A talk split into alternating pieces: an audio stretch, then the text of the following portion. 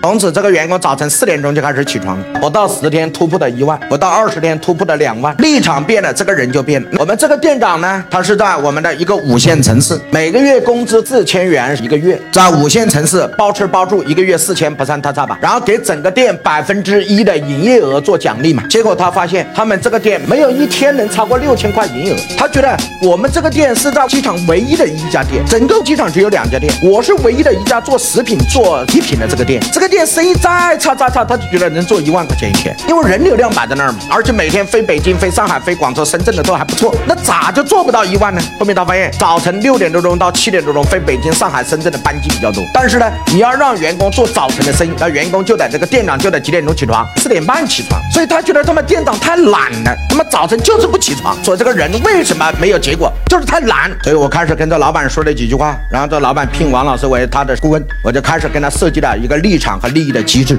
跟老板谈完了之后，直接找店长，店长在这儿干了几年啊，干了几年，我是老板的顾问来决定。给你来做一个改变，他说无论怎么改就这样，我已经很努力了。我说是这样的，我跟老板说了，只要是超过六千元以上的每一天，超过的部分你直接提成百分之三十。我说了，六千块以下继续按原来的，六千块以上是你努力的，你努力的，老板说了，把大头全给你，你拿百分之三十。他说是利润百分之三十吗？我说营业额百分之三十。一讲完这句话，那叫老板能不能把写下来？从此这个员工早晨四点钟就开始起床，不到十天突破的一万，不到二十天。突破的两万，如果两万块钱一天减去我们的约定六千，乘以他的百分之三十，他一天可以赚到多少钱？四千两百元一天。而过去他的工资是四千块一个月，所以这个人的爆发力就会出来。我们改变了和他的生产关系，从原来的雇佣关系，现在变成了业绩的合作关系，干得多就挣得多。哎，各位老板是还是不是？